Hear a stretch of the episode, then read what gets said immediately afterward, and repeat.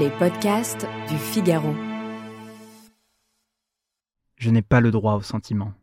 Les sentiments, c'est un océan, tu t'y noies. Pour survivre ici, il faut être en granit. Pas une plainte, pas une larme, pas un cri, et aucun regret. Même lorsque tu as peur, même lorsque tu as faim, même lorsque tu as froid, même au seuil de la nuit cellulaire, lorsque l'obscurité dessine le souvenir de ta mère dans un recoin, rester droit, sec, nuque raide.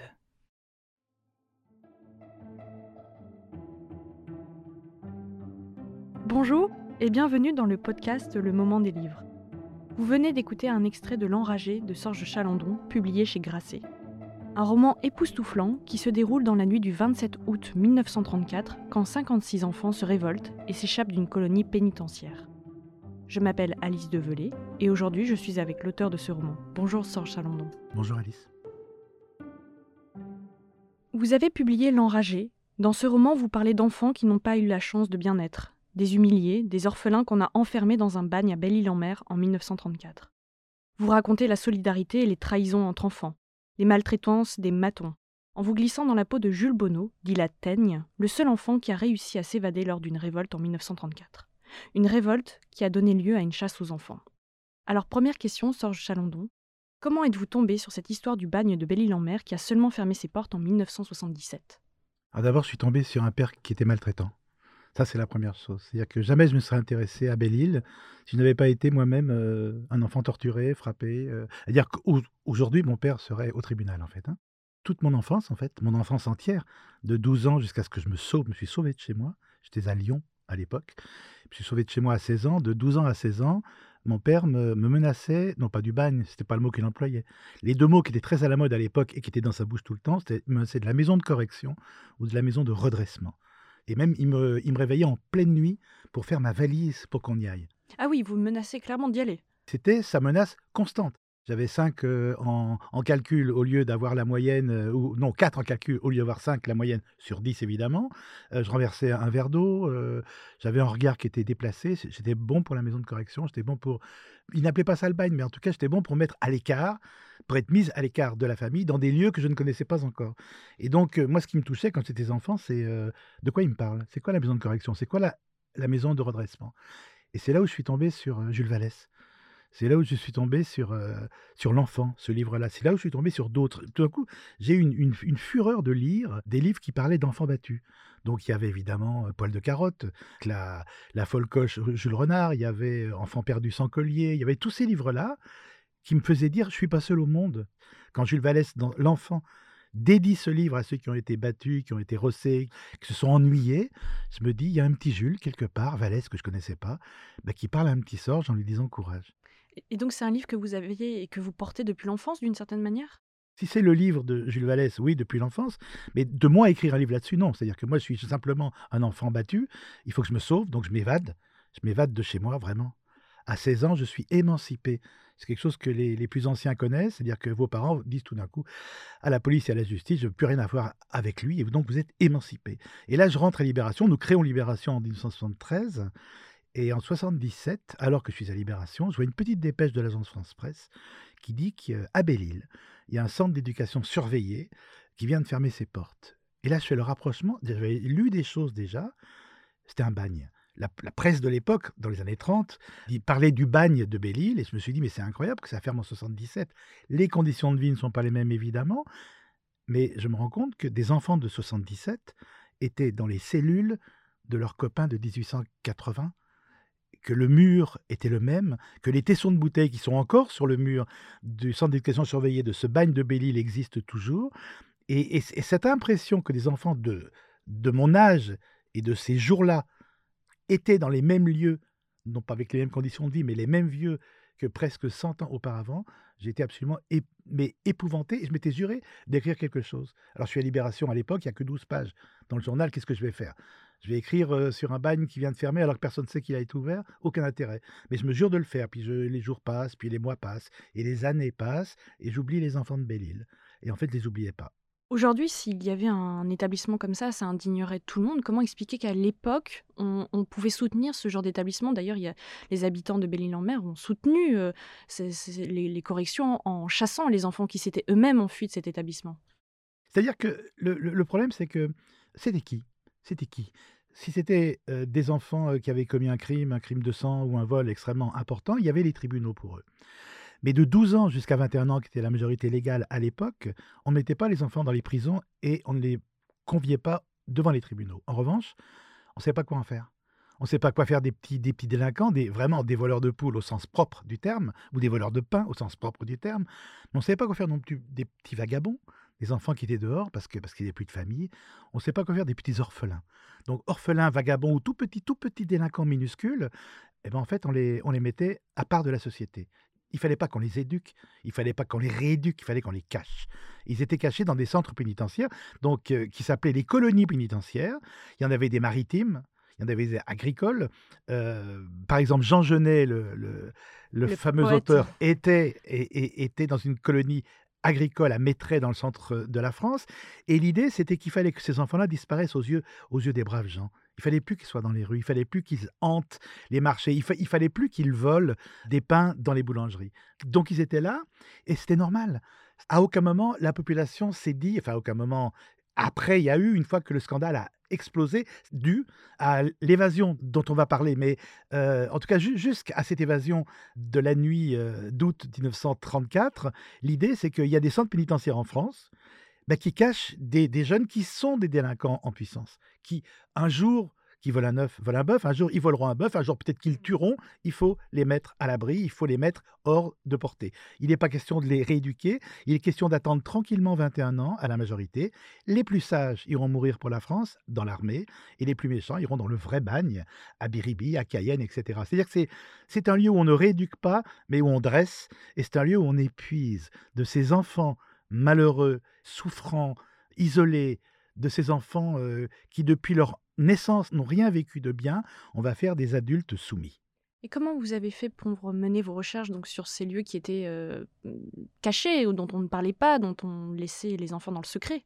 Alors, il y a quelques historiens qui ont travaillé évidemment sur les centres pénitentiaires. Belle-Île a une particularité, c'est que ses archives ont brûlé en 59. Et donc, il y a des traces évidemment, mais je, je n'ai pas été sur les traces parce que c'était un peu compliqué de les retrouver. En revanche, il y a une chose qui est magnifique à l'époque déjà, mais c'est la presse. C'est-à-dire que la presse locale, la presse nationale, euh, chaque évasion de Belle-Île ou chaque problème à Belle-Île est dans la presse. Mais elle est dans la presse d'une drôle de façon. C'est-à-dire que quand l'un de ces enfants malheureux s'évade, ben, pourquoi est-ce qu'il s'évade? Parce qu'il n'en peut plus des brimades, des coups. Il y a des coups, il y a des tortures, il y a des viols. Imaginez-vous, c'est quand même insensé de penser que sous l'autorité française, sous l'autorité de la République française, un gamin de 12 ans qui rentrait au centre pénitentiaire parce qu'il était orphelin était mis en ménage avec un grand de 21 ans pour qu'il y ait la paix sociale à l'intérieur du centre. C'est des choses qui sont épouvantables en ménage avec tout ce que cela comporte. Ces gens-là, il ne fallait pas en parler du tout. Ce que j'ai fait, c'est j'ai cherché dans la presse tout ce qui a pu être écrit à, à l'époque. Mais à l'époque, euh, lorsqu'un petit voleur de pain s'enfuyait tout seul et qu'il essayait de rejoindre la terre, Quiberon, euh, etc., en volant une barque, mais quand on lisait dans la presse, c'est épouvantable. C'est un assassin en puissance qui, s'est évadé, qui a essayé de voler une barque. C'est-à-dire que les gens, en fait, avaient peur de ce qui se passait à l'intérieur du centre. Ils avaient peur de ces gens-là. Ils avaient peur de ces gamins qui arrivaient de la gare, enchaînés jusqu'au centre avec leurs sabots, comme des petits forçats qui allaient être mis à l'écart. Ils avaient peur d'eux. Et donc, vous imaginez, quand un s'évade, c'est la catastrophe. Quand 56 s'évadent, dans la nuit du 27 août euh, 1934, mais, là, c'est monstrueux pour eux. Et donc, oui, il se passe quoi? Il y a les braves gens, et puis il y a les touristes, tout le monde, ils se mettent à la chasse à l'enfant. Et c'est terrifiant de penser qu'une île entière, une île entière va chasser toute une nuit entière les enfants. Les chasseurs, la vraie ouverture de la vraie chasse contre les animaux, les pauvres, euh, la, la chasse n'avait pas commencé. Mais les chasseurs se sont équipés pour la chasse à l'enfant comme s'ils allaient à la chasse aux animaux. Il y avait des fusils, il y avait, ils avaient des bottes, etc. Les touristes sont venus avec leurs filets à papillons et leurs filets à escargots, à coquillages, etc. Et c'est-à-dire que toute une île entière s'est mise à la chasse à l'enfant, sachant que pour chaque tête, pour chaque enfant, non pas rapport, ramené, mais rapporté sur les épaules, etc., il y avait une pièce de 20 francs argent qui était offerte par la gendarmerie, donc par l'État français. 20 francs argent, à l'époque, dans le Morbihan, c'était quand même euh, c'était, euh, c'était 4 pains de 3 kilos. C'est énorme. Oui, c'est énorme. Donc il y avait ceux qui le faisaient parce qu'ils n'avaient pas d'argent, il y avait des pauvres gens sur, sur Belle-Île, puis il y a ceux qui le faisaient parce que ces petits voyous en devenir, ils n'allaient pas être sur l'île quand même. Attention à nos filles, attention à nos femmes, attention à nos filets de pêche, attention à nos barques, attention à nos commerces. Donc il fallait les rapporter, il fallait les ramener là d'où ils venaient à la citadelle, et pour cela on payait les gens comme, euh, bah, comme une chasse aux nuisibles. On comprend du coup le titre du livre, L'enragé, ça, ça fait tout à fait euh, du sens. euh, c'est des enfants aussi qui ont une rage de vivre, une fureur de vivre. Mais il paraît aussi que le, le premier titre, c'était La Teigne. Alors, j'ai hésité, parce que La Teigne donc, est le titre du premier chapitre, en fait. Et puis, euh, et puis, on a discuté, parce que c'est une petite teigne. Quand j'étais enfant, j'étais une petite, j'étais une petite teigne. Une petite teigne, c'est-à-dire, c'est pas quelqu'un de méchant, c'est quelqu'un qui va se défendre avec les poings. Parce que j'étais très bègue étant enfant, très très bègue. Et donc, quand on riait de moi, de mon bégaiement, un, l'autre, il est bègue, j'aurais tellement pu dire, eh ben toi, t'es moche. C'est formidable. La réponse, tac au tac. Mais je pouvais pas. Et toi, t'es me- me- me- me- moche. Je peux pas le dire. Les mots me sont empêchés à cause du bégaiement. Comme beaucoup de gens de mon époque, je suis un gaucher contrarié. Donc, euh, mon père trouvait que la main gauche, c'était le diable. Il fallait absolument écrire dans la main droite. Autrement, on était fou, c'est ce qu'il disait. C'est écrit de la main gauche, t'es fou, tu n'es pas normal. Donc, à coup de pied, à coup de poing, à coup de ceinture, j'étais obligé d'écrire dans la main droite. Sauf que, quand un gaucher contrarié était obligé d'écrire dans la main droite, tout d'un coup, il devenait bègue pour des raisons que j'ignore. Euh, je n'ai pas travaillé là-dessus, mais en tout cas, le fait d'écrire la main droite a fait de moi un bègue. Comment je faisais, moi, quand on se moquait de moi? Le seul moyen que j'avais, c'était de leur faire peur. Que la peur change de camp, que le rire change de camp, et puis que bah, quand il y avait un petit nez qui saignait dans la cour de récréation, plus personne ne m'embêtait. Donc j'étais une teigne. Mais c'était une teigne, je ne voulais pas que le sang coule. C'est parce que mes mots ne coulaient pas. Je voulais pas faire du mal, c'est parce qu'on me faisait du mal. Donc moi, j'ai offert à Jules, j'ai offert la teigne que j'étais. Cette colère d'enfance et de rage de vivre, et en même temps le mot teigne. On l'a regardé, on a beaucoup discuté avec nos éditeurs, avec les copains. Et, et teigne, c'est sale, on dit une petite teigne, une sale teigne. La, teigne, c'est une maladie de peau, de cheveux, c'est- et c'est quelque chose qui est, qui est pas très ragoûtant. Moi, j'ai j'ai pas envie de prendre une teigne dans mes bras. Un enragé, bien sûr que j'ai envie.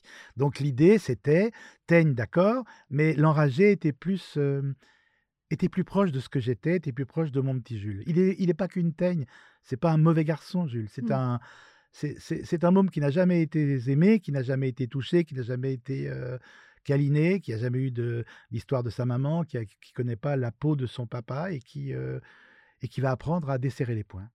C'est une histoire de rage, on, on le comprend, et, et, vous le dites très bien dans, dans votre livre, mais est-ce qu'on peut aussi dire que c'est une histoire d'amitié? C'est la fraternité et l'amitié. C'est une chose qui est très particulière. Je suis incapable d'écrire sur l'amour. Je suis marié, j'ai des enfants, mais sur l'amour, je ne sais pas écrire sur l'amour. Il, s'approcha d'elle et l'embrassa. Je, trouve ça tout niais, tout nul. J'arrive pas. C'est gnangnan. L'amitié, je sais. C'est-à-dire que pour moi, je sais décrire une main sur une épaule. Je sais, alors, amitié, fraternité, sororité, que ça soit une femme, mais en tout cas, ce, moment où, où on compte sur l'autre, où on peut compter sur l'autre. Et ça, je sais l'écrire et ça, j'aime l'écrire. Et, je veux que, je veux, à, mon petit Jules, je lui offre des amis. Ce que je n'ai pas eu quand j'étais enfant, je lui offre des pères aussi, des sortes de pères, je lui offre une sorte de mère. Et c'est ça qui est important, c'est que oui, il y a la colonie pénitentiaire, oui, il y a l'évasion, mais le plus important, c'est qu'il y a ce gamin. Et moi, je veux que ce gamin, il, euh, il, il évolue. Je veux qu'il change. Ça aurait pu s'appeler La Métamorphose, ce livre, en fait. Ben, cette petite teigne, je veux qu'il devienne un petit Jules. Et un Jules bien, et un Jules qui a un regard droit, qui a une nuque un peu raide, mais qui soit... Et, surtout qu'il cesse d'avoir des poings au bout des bras et qu'il ait des mains tendues, des mains ouvertes. Alors, ça fait un peu gnangnan comme ça, mais je vous promets que lorsqu'on rentre dans la lecture de ce livre, on voit que c'est pas gnangnan du tout. Les histoires de violence, les histoires d'amitié, la littérature en est remplie. Alors quel livre illustre pour vous l'enfance? Euh, bah, tous les livres que j'ai cités, Les Hauts Murs euh, d'Auguste Le Breton, euh, Jules Vallès, Miracle de la Rose de Jean Genet. Cha- chaque fois qu'un enfant est persécuté dans un livre, c'est moi. Vous citiez aussi Folcoche tout à l'heure et ça me faisait penser à Vipère au point. Alors, il y a évidemment Vi- Vi- Vivre au point, mais alors c'est très compliqué parce que moi, j'étais euh, battu par mon père. Ma mère était une complice victime, mais qui n'a pas jamais levé, levé la main sur moi, mais qui, qui, qui baissait les yeux, qui se mettait en. ben, qui se recroquevillait en attendant que les coups passent. J'ai beaucoup de mal avec les livres dans lesquels c'est la mère qui est celle qui bat. Alors, il y en a peu. Il y en a peu, mais euh, il y en a peu, mais ça existe. Et donc, j'ai, j'ai- je, je suis plutôt, euh, non pas attiré, mais plutôt attaché euh, à, à la violence d'un père sur son fils ou sa fille. Mais c'est vrai que la violence de la mère. Alors, euh, Fol- Folcoche, pour moi, ça ça aurait été Folco, un homme, par exemple. J'aurais adhéré totalement. Folcoche, j'avais du mal à. Je cherchais dans la méchanceté de cette femme la, la douceur de l'enfant qu'elle aurait pu être. Quel livre vous a fait aimer lire? Encore une fois, c'est étrange. Encore une fois, l'enfant de Jules Vallès. L'enfant de Jules Vallès, parce que pour moi, un livre, c'était quoi? Un livre, c'était ce qu'on t'a- ce qu'on apportait à l'école, euh, ce qu'on ouvrait avec nos maîtres qui nous regardaient. Je- J'avais pas de livre à la maison parce que c'était en fait c'était interdit. Mon père ne voulait pas des, de choses de l'extérieur. Il trouvait que c'était moche. Il y avait que deux journaux à la maison. Il y avait Minute et Rivarol, donc des journaux d'extrême gauche comme on connaît bien. Et donc c'était deux journaux. Il avait un livre sur Hitler et un livre sur la Waffen-SS notre environnement, c'était ça, avec interdiction de rapporter à l'école. Tout ce qui venait de l'extérieur était vicié, n'était pas bon. Tout ce qui venait de l'extérieur, et nos professeurs avec, et nos maîtres avec, c'est des gens qui nous mettaient des trucs pourris dans la tête. Ça, c'était mon père.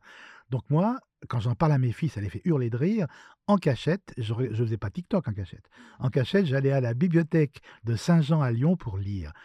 Et quand je suis tombé sur l'enfant, quand je suis tombé sur ce Jules Vallès que je ne connais pas du tout, j'ai pris ce livre parce que c'était l'enfant. Le mot enfant me dit ben, Je suis un enfant, je veux lire ce livre.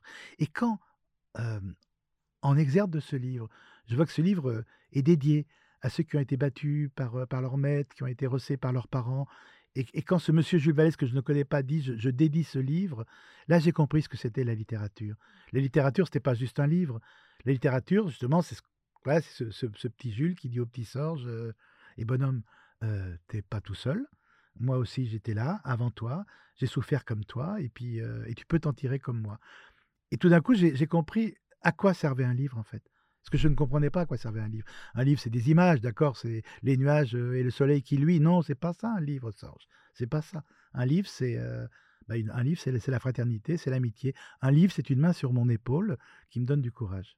Je vais vous demander quel est votre livre de chevet, mais peut-être que j'ai déjà la réponse. J'en ai deux en ce moment. J'ai l'humour, euh, l'humour sous le nazisme. Alors, excusez-moi, j'ai oublié le nom, voilà, de la personne, mais c'est un, un livre sur comment on faisait de l'humour euh, pendant l'occupation, et c'est un livre qui est assez formidable. Et je suis en train, pour des raisons qui me sont personnelles, mais je relis en ce moment La Traversée de la nuit de Geneviève de Gaulle. C'est un tout petit livre minuscule, La Traversée de la nuit de Geneviève de Gaulle, qui qui raconte son expérience à Ravensbrück. Et j'aime ce livre parce que d'abord parce qu'il lui ressemble. C'est un livre sec et c'est un livre. euh, c'est pas de la littérature, c'est c'est à l'os des mots, à l'os des sentiments. Et c'est un livre. On parle de Ravensbrück, du régime concentrationnaire. On parle on parle de la nuit et au bout de la traversée de la nuit, il y a de la lumière. Et ça me touche beaucoup. Moi, je suis plutôt du genre, euh, quand on me dit de la lumière au, bout du tunnel, moi, je suis plutôt du genre, fais gaffe, ce soit pas le train qui arrive en face. Donc, euh, moi, je suis extrêmement pessimiste en tout. Mais dans ce livre-là, la traversée de la nuit, pour moi, toutes les nuits, que ce soit l'univers concentrationnaire, que ce soit l'enfance, que ce soit le cancer, toutes les nuits, que ce soit le malheur, toutes les nuits, euh, j'espère qu'il y, a une petite lumière au bout. Et Geneviève de Gaulle me murmure sans cesse. J'ai lu, j'ai dû lire ce livre une centaine de fois, et toujours parce que je recherche, euh, en fait, je recherche le silence de la littérature. Moi, ce qui me plaît, c'est quand les littératures murmurent. Donc, mon livre de chevet, c'est pas un livre pour m'endormir, c'est un livre pour me permettre de me réveiller le lendemain et de me lever, parce que je sais pourquoi je me lève. Quel livre vous a fait pleurer? Plein, plein de livres m'ont fait pleurer. Je, je sais pas, j'ai- j'ai j'ai pas en tête. euh, dès dès, dès qu'un livre est douloureux, mais moi, je, je peux, je peux, je peux pleurer devant un coucher de soleil. Je peux, d'ailleurs, ça fait rire tout le monde parce que je peux, je peux pleurer devant un tableau. Je peux pleurer évidemment en écoutant une musique, mais disons que pleurer, c'est c'est pas mon, c'est pas ce qui me caractérise comme, euh, c'est pas formidable de pleurer. Moi, c'est plutôt le livre qui me met en colère, par exemple. Ah bah justement, on y vient. Quel livre vous a mis en colère? Bah, le livre qui m'a mis en, en- en colère, mais j'ai- vraiment des, des- des problèmes de nom en ce moment, de nom propre, je suis absolument désolé. C'est le livre sur les EHPAD, évi- évidemment. Ah oui, Euh, la, la- sûr. le grand, la grande enquête. La grande enquête. Euh, voilà, ma, mère était en EHPAD à ce moment-là. Et lire un livre, les points fermés, du début de la première ligne à la dernière ligne, je trouve que c'est. Alors, c'était pas un roman, évidemment, mais c'est la réalité, euh, la réalité qui, qui, qui bouleverse. Et cette rage-là, la rage euh, de ma mère en EHPAD et la rage que j'ai pu lire dans ce livre, rage contenu Il évidemment, s'appelle Les Fossoyeurs. Les Fossoyeurs, merci Voilà. beaucoup. Heureusement que je suis avec vous. Les Fossoyeurs. Quel livre aimez-vous offrir? Généralement, j'aime j'aime offrir les livres euh, d'actualité, soit les livres qui sont dans les rentrées littéraires, soit les livres euh, de mes amis, de mes copains. Et par, par, par exemple, un livre que j'aime beaucoup offrir en ce moment, justement, c'est Lola Lafont, euh, quand tu écouteras cette chanson, ou quand tu entendras, euh, sur Anne Frank. Et moi, j'aime beaucoup ce livre parce que tout le monde dit Anne Frank, le journal d'Anne Frank. Non, c'est c'est pas le journal d'Anne Frank. Anne Frank, c'était euh, une autrice. C'était une vraie romancière, c'était une vraie. c'est c'est pas un, roman, mais en tout cas, c'était une. C'était une formidable femme de lettres en devenir, et non pas juste le journal d'Anne Frank comme le journal de Paul Machin ou de Jules Machin. Non, non. Et j'aime beaucoup ce livre parce que d'abord parce que la romancière Lola Lafont est dans le livre totalement à l'intérieur, et, euh, et parce qu'elle elle, redonne sa dignité à une enfant euh, martyrisée par les nazis. Elle leur donne sa dignité et la replace véritablement dans l'univers, non pas l'univers de l'enfance et, du martyr euh, juif, mais dans l'univers de la littérature française et de la littérature mondiale, pardon, parce qu'Anne Frank évidemment, mais dans la littérature mondiale et, ça, moi j'aime beaucoup. J'aime, en fait, moi ce que j'aime, c'est offrir les livres quand des gens vont me dire qu'ils ont appris quelque chose, soit qu'ils ont appris une histoire, qu'ils ont écouté, qu'ils ont entendu, qu'ils ont lu, soit qu'ils ont appris quelque chose sur l'auteur ou sur l'autrice. Ça, ça me plaît. Et ce qui me plaît encore plus, c'est quand j'offre un livre dont personne ne parle. Euh, voilà, et ça, c'est quelque chose qui, me- qui me touche infiniment. Découvrir et offrir la petite pépite. Je rappelle que vous êtes l'auteur de L'Enragé, publié aux éditions Grasset. Merci Sœur Chalandon. Mais merci à vous, vraiment.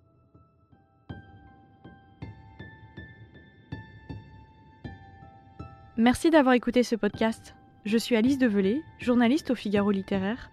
Vous pouvez retrouver le moment des livres sur Figaro Radio, le site du Figaro et sur toutes les plateformes d'écoute. À bientôt!